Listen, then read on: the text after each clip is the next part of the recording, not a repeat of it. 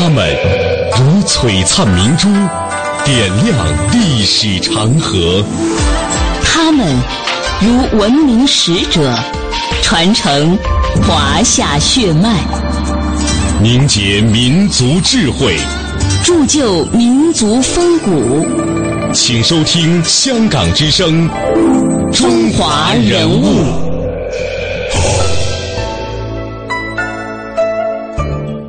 品读中华人物，启迪智慧人生。各大家好，我是郑博。大家好，我是君阳。今天的中华人物呢，我们将和您一起走进的是大师任继玉。任继玉先生呢，把总结中国古代精神遗产作为了自己一生的追求和使命。他一生都致力于用唯物史观研究中国佛教史和中国哲学史。二零零九年七月十一日凌晨四时三十分，他在北京医院逝世，享年九十三岁。在今天节目的一开始呢，我们将为大家播放一段音频，这是任老在九十一岁高龄的时候接受采访的一段音频。同时呢，我们也能够呃感受得到他在中国哲学史上的地位。通过一段音频，我们先来了解一下。任老，您今年九十一岁了吧？九十一，九十一岁，像您这样的说话，这个嗓音还这么亮，而且耳朵还这么好，真不容易。我年轻的时候喜欢这个，中学时打打网球啊什么。大学时候打打乒乓球啊，身体一直都很好，哎，一直还可以。哦。跟您这一样的这个国学大师啊，这些老一辈的这个学者在一起交谈的时候，其实我们年轻的人啊，更多的感慨就是啊，你们小时候的教育，按理说那个时候在我们的记印象中间是比较兵荒马乱的，哎，啊，那您小时候的这种教育，包括国学的这种基础和底子是怎么打下来？一九一六年，任继玉出生在山东一个殷实的小康之家。明朝时期，任继玉的祖辈跟随那场浩浩荡荡的永乐大迁徙的队伍离开了山西大槐树，从此在山东落户生根。父亲毕业于对近代军事有着深远影响的保定陆军军官学校，并最终成为职业军人。如他的校友蒋介石、陈诚、聂荣臻一样，成为了影响中国历史进程的一份子。而此时的任继玉，在父亲的关怀和庇佑下，日渐成长起来。我的家庭是读书这个家庭，识字比较早，呃，四岁就开始认认字。啊，最早念过私塾。私塾。哎，没有还没有学校，念私塾。嗯。私塾以后嘛，改成学校以后，我就开始念小学。正规了，嗯，小学也还是当时算是不错的一个小学，就山东省立第一模范小学，就现在大明湖那边吧。哎，大家现在叫大明湖小学。啊，就叫大明湖小学。小学，哎。小学的生活为任继玉的国学功底打下了坚实的基础。那个时候我就开始念四书啊，嗯，小时候念。孟子念《论语》，《论语》应该是要求背背，嗯，背经叫读经，读经嘛，对啊啊。还有这个习字课，写字的课，在堂上写，老师就告诉你这笔怎么拿，应该怎么弄正的是吧？要对准笔尖的啊，这样。这当时改，嗯，就是这一画怎么写歪了，那一画怎么样啊？写好了画个圈儿。哎，对对。一九四二年，硕士毕业的任继玉留在北京大学哲学系任教，教授佛教课程。从一九四二年算起，任继玉在北京大学的教书生涯长达二十二年。他将自己在北大院落里的一间书房命名为“浅斋”，决心要以打持久战的精神潜行下来读书做学问。二十年后，一九六一年，在即将离开北大之前，他主编的四卷本《中国哲学史》由商务印书馆正式出版。与之前冯友兰和胡适的哲学史不同的是，同时也是中国第一部系统的以马克思主义思想为指导的研究中国哲学史的著作。这套书在接下来的几十年里被再版二十多次，成为了教科书中间的经典。学术地位在今天看来。依旧无法谋杀。更加重要的是，任继玉在这一部巨著的整理过程中，得出了让学术界震惊的理论。他认为，儒释道是中国精神的三大支柱。此论断一出，学术界一片哗然。接下来，让我们把时间退回到二零零五年，在二零零五年的四月十四号，经任先生再三请求，终于从担任了十八年的中国国家图书馆的馆长的上任上退下来。而恰巧呢，那一天也正是他八十九岁生日的前夕。在二零零五年，当时他在北京三里河南沙沟一个普通的大院里，而这位国学大师依然不清闲。尽管他的右眼二十多年前就已经失明了，左眼的视力呢，当时也只有零点六左右，但是依然习惯了每天早晨四点起床，一直工作到八点，这种孜孜不倦地从事两部鸿篇巨制的总编纂工作，也就是《中华大藏经》，历经十五年的呕心沥血，呃，已经呢完成了在二零零五年的时候一百零六卷一点二亿字，续编恐怕还有三四倍的字数，刚进行了一年。而另外一部煌煌七亿字的《中华大典》是新中国成立以来最大的跨世纪出版工程。这项工程呢，已经进行了十年，在当时刚刚完成了三分之一。他说：“我始终记得我的老师熊十力先生的鼓励。”做学问就要立志做第一流的学者，要像上战场一样义无反顾。富贵利禄不能动其心，艰难挫折不能乱其气。大半个世纪以来，他就是在这样身体力行。作为一名传统的知识分子，他经历了中国历史上最为动荡的二十世纪。这种巨大的世纪动荡，促使他探寻人的价值、社会发展的方向以及中国现代化的轨迹。他以惊人的兴趣和精力，广泛的研究哲。学、神学、历史、文学等等，并且在很多的领域都非常的有成绩。《汉唐佛教思想论集》《中国哲学史》《宗教大词典》《中国道教史》《中华大藏经》《中华大典》等学术著作，为他赢得了持久的注意力和广泛的敬意。他同时创造了一个奇迹，就是他在他那一代知识分子当中呢，无论是呃怎样的起伏，总是为教育尽力。所以呢，他被毛。毛泽东誉为是凤毛麟角。溯华夏五千年，英才辈出；激扬文字，书写风流；跌宕声韵，记录千秋；征战沙场，气吞山河。这里是香港之声，中华人物。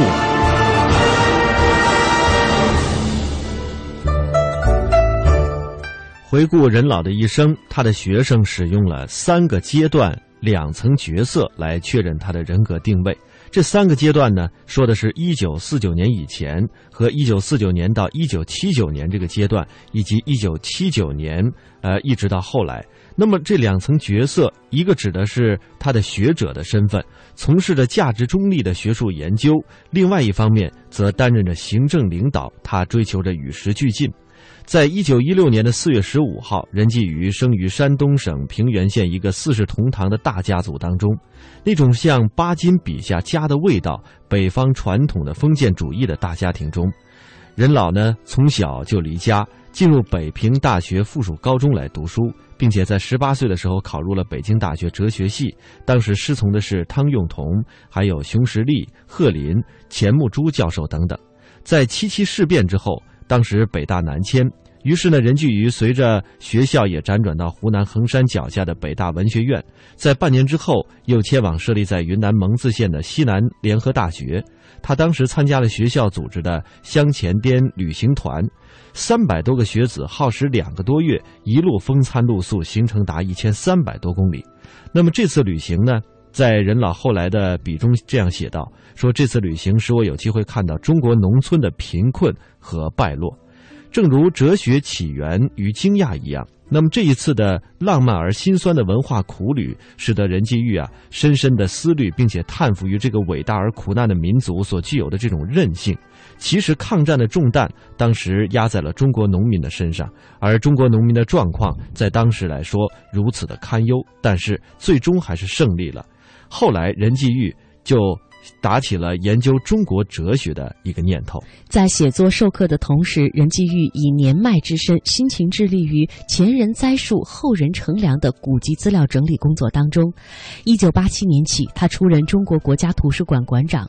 坐拥书城，传播知识和文明，他视之为一位严肃知识分子的最高使命。孔子说：“七十从心所欲不逾矩。”任继玉曾请人刻了一枚图章，他刻的是“不敢从心所欲”，这是他的一个原则。他说：“我只说自己懂了的话，吃不透的话不要跟着乱嚷嚷，不要跟着瞎说，免得自己后悔。”他穷其一生研究个体和群体，他喜欢使用“群体认识论”这个词语。他说：“离开群体，个人在历史的大趋势面前是无能为力的。”他喜欢斯宾诺莎的一句话：“为真理而死不容易，为真理而活着就更难。”他又说：“有效的生命方能使人幸福。”接下来的这段音频，我们将一起走进任继玉他在学术上的探探索。啊，那您那个时候理解的哲学是一个什么样的概念呢？我就想这宇宙的这这根本问题，根本问题，根本问题啊，解决这这这样的问题。嗯。呃，那是读一些书吧，就是冯友兰的书啊，什么这些书啊。嗯嗯。呃，我很感兴趣的，就是他那个梁启超、冯友兰这这个胡适，胡适编的这个老子年代。哦，对，那个时候编的有的说老子在孔子前面呢，还是孔孔子在老子前面呢。啊，对。编的那个东西，啊，我这也很比较有兴趣。既是性之所至，自然水到渠成。出于对哲学执着的喜欢。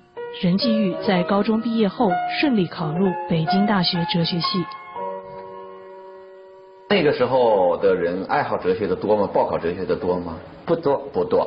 因为哲学他找找就业很困难。哦。对，哎，那是哲学里面也有一个副系，一个哲学以外嘛，再加一个一个别的叫做副系嘛，嗯，就必须得找这等于这个是双学双学位，双学位一样，那个时候不叫双学位，你选一个副系。副系，我的副系就选的是中文。哦，选中文，中文就是便于以后找工作。找工作，你这别的不行吗？中学当老师吧，对，是不是可以？还可以，嗯嗯。此时的北大汇集了令今天所有人羡艳的名士大家，鲁迅、钱穆、胡适、闻一多、汤用彤、金岳霖等等，已是不胜枚举。任继玉畅游其中，汲取养分，如饥似渴。我也是在北大哲学系毕业的啊啊，我就觉得北大的这个学风啊，和这个别的学校的确有很大的不同，就是它。他还是有自己的自由主义传统，哎，有点宽松啊，很宽松，啊啊，老师上课从来不点名，哎，啊，学生什么时候进来，什么时候出去无所谓，哎，对对，啊，然后的话，这个教师上课从来没有标准教材，哎，对对，啊，是吧？都是教师自己的这一个研究的成果。嗯，那是要求教授，你要是个教授，你要讲你自己的。对对对对啊，嗯，凡是用采采用课本这样子都都不不不大受欢迎啊。那是学校要要求点点名查查考考核好，教授都不愿意点名，嫌麻烦。对。我有一次这个孟森教授，孟森教民教民情史的。他点一次名，嗯，点一次名，他因孟生教授那个讲义编得很好，嗯，每日选的课都有一份讲义，拿到讲义他就不他不来听了，不一定听了，啊对对，他就有四五个人在也在那儿听，啊，听完那个他别人就替他答道，嗯就是张某人他答道，李某人又他答道，啊，点完了以后，孟生先生说。今天这个大家人来的不多，倒是都到了。人物穿越时空，人生启迪智慧，人文润泽心灵，人性彰显力量。香港之声，中华人物，为你细数那些被历史记住的名字。根据采访过他的记者们这样回忆说，任老呢尊重每一个来访者，从来都是穿西服打领带，亲切握手，选择各种的这个配合拍照的角度。而且采访时间当中啊，他始终都是腰板挺直，双脚合拢，双手置膝，而且呢精神气儿十足。在他年轻的时候就非常喜欢运动，初中打篮球，高中打网球，大学打乒乓球，球呢是越打越小。呃，而且呢，从在他那个这个耄耋之年的时候啊。呃，始终都是多读书、多睡觉、多用脑，从来也没有担心健康问题。而那个时候，他最关心的还是一些新鲜的事物，上网冲浪，并且希望自己通过电子邮件和记者保持联系。那个时候，他特别喜欢散步，特别喜欢听音乐，思路清晰，言语温和，做事认真。当谈到他的巨著《中华大藏经》的时候，他坚持从高高的书架上亲自取下一部厚厚的砖头，站在记者的身边一一指点。他特别关心青年人，也乐意为青年人服务。在国家图书馆馆长这个任上啊，他始终坚持着为青年人铺路，而自己的办公呢，非常的简陋。和这样一位高人，当你单独坐在一间干净的屋子里谈话，这是一种幸福。而作为采访过他的记者、交流者、聆听者和受益者，都是以心中无限的敬意，在临走的时候，也是多向这位绅士啊深深的鞠上一躬。在接下来的这段音频呢，讲述的是任继玉先生他所有的这些品格，其实是来自于他的老师对他的熏陶，来自于他独特的人生的经历，也来自于内心的修养。香前滇旅行团一九三八年二月二十日出发，四月二十八日到达。除去车船代步，实际步行四十天，平均每天三十公里，步行旅程长达一千三百公里，被称为是中国教育史上的长征。这次旅行，任继玉跟随先生们一路考察民风民情，所受的震撼超乎想象。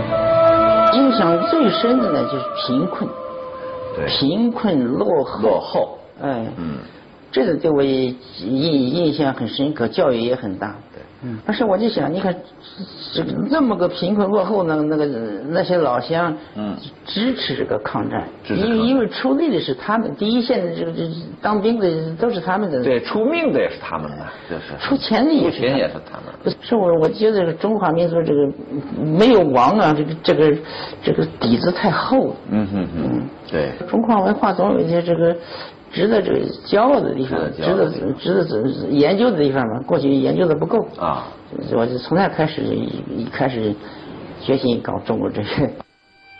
任继玉在后来的带有自传性质的《我的追求》一文中这样写道：“我深信探究高深的学问不能离开哺育我的这块灾难深重的中国土地。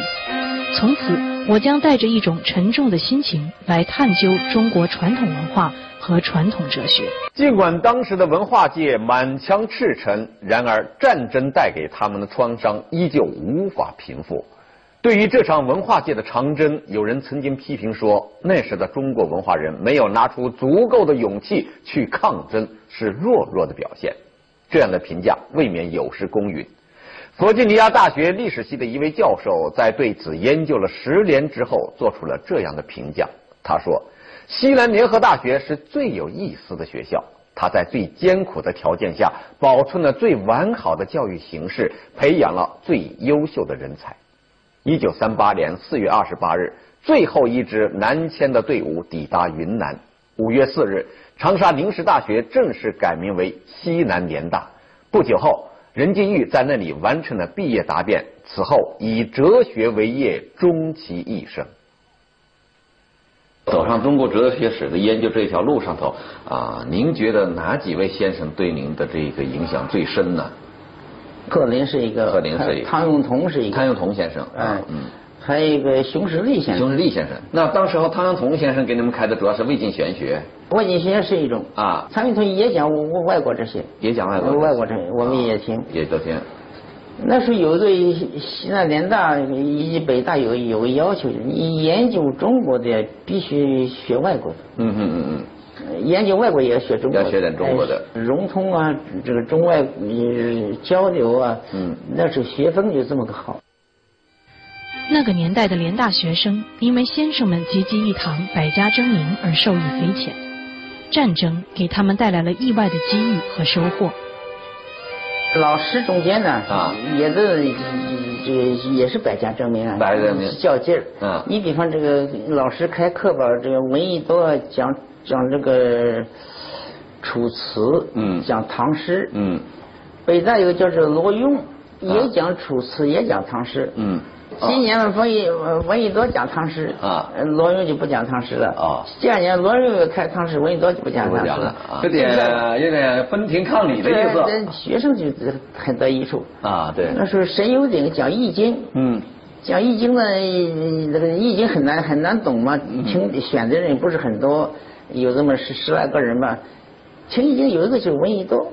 啊，他去听，哎，他去听，坐在那儿听，他坐在那儿听，嗯，嗯，呃，最最有个特色的就是这个西藏联大的这个学术空气比较浓厚。啊，因为每天的晚上啊，那个有这自自由讲演，有海报出来，什么什么先生就就讲什么东西，嗯，那时候我们就听到好多那些学学生老师们讲他是擅长的东西，嗯。嗯嗯，熊胜利先生当时是在哪呢？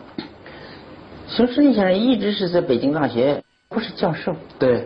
他是专任讲师，那时候北北京大学有个规定，嗯，教授要开三门课，嗯，不开三门课的嘛，只能当讲师，嗯，那时候鲁迅就是讲师，啊，鲁迅在北大教中国小说史，小说史。讲师，嗯，闻一多，嗯，讲诗经，那是清华大学的教授，嗯，到北大嘛就是讲就是讲师，讲师，哎，是这么规定，啊，讲师呢不给路费，学校不管，嗯，自自己去。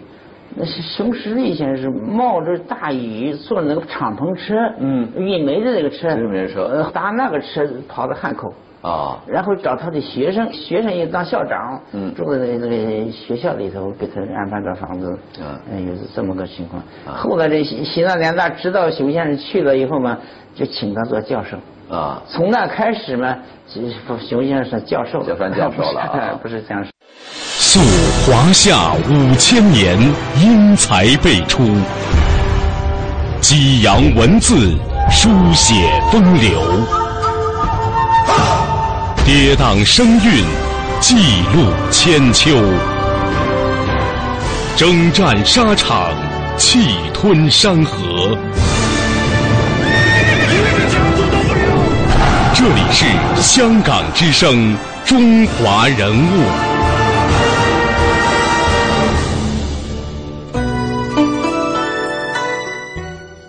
在接下来的时间呢，我们将和您分享一些言论。这些言论呢，都是来自于任继玉先生。他说：“如果没有社会的培养，就没有个人的成才。我不觉得自己有什么了不起，不要把功劳记在我自己的名下。我四十多岁的时候编中国哲学史，恰好找到了我。如果找到别人，也一样能编出来。如果我就此忘乎所以，以为我自己就是哲学家了，这和我的实际情况不符。”任先生说：“文化建设首先要有文化的积累。现在的青年人读古书已经有些吃力了，也不知道去哪里找。后人再做古籍整理，肯定要比我们花费更多功夫。”在这方面，我们这一辈人还有一些优势。我们多做一些工作，后人就能省些事儿。他说：“不出全集，是因为我自己从来不看别人的全集，即便是大家之作，除了少数专门的研究者，其他人哪能看很全部看遍？所以呢，我想我的全集也不会有人看。不出全集，免得浪费财力物力，耽误人家时间。”任老说：“年轻人要有一点理想，甚至有一点幻想都不怕，不要太现实了。一个青年太现实了，就会没有出息；只顾眼前，缺乏理想，就没有发展前途。这个地方工资待遇一千元，那个地方待遇一千二，就奔了去。另有待遇更多的，再换工作岗位，不考虑工作性质，缺乏敬业精神，这很不好。小到个人，大到国家。”都要有远大的理想。曾经有记者问：“您担任了十八年中国国家图书馆的馆长，与前任如梁启超、蔡元培、丁锡林、朱公相比，您主要做了哪些事情呢？”任继玉是这样答的：“梁启超先生政治上失意之后，来到了图书馆。他说，我们这个图书馆的任务应该区别于一般公共图书馆，性质属于贵族图书馆。”贵族图书馆这个名称未必妥当，但是梁氏提出，国家图书馆的性质应当区别于一般公共图书馆。今天我们这个图书馆实际上是国家总书库，为国家提供各个方面的资料参考。我也是靠国家图书馆成长起来的，受图书馆的恩赐，所以要回报社会，尽可能做好服务工作。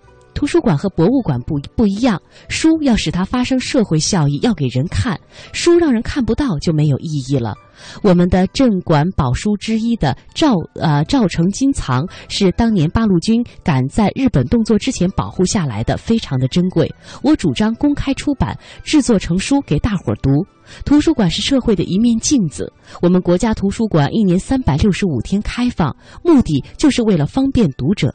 即使到了节假日，你们照样可以来这里看书。读书应该成为一种生活方式。这是在今天的中华人物当中，我们和您一起走进的哲学大家任继玉，这也是今天节目的全部内容。感谢各位的收听，下期再会。再会。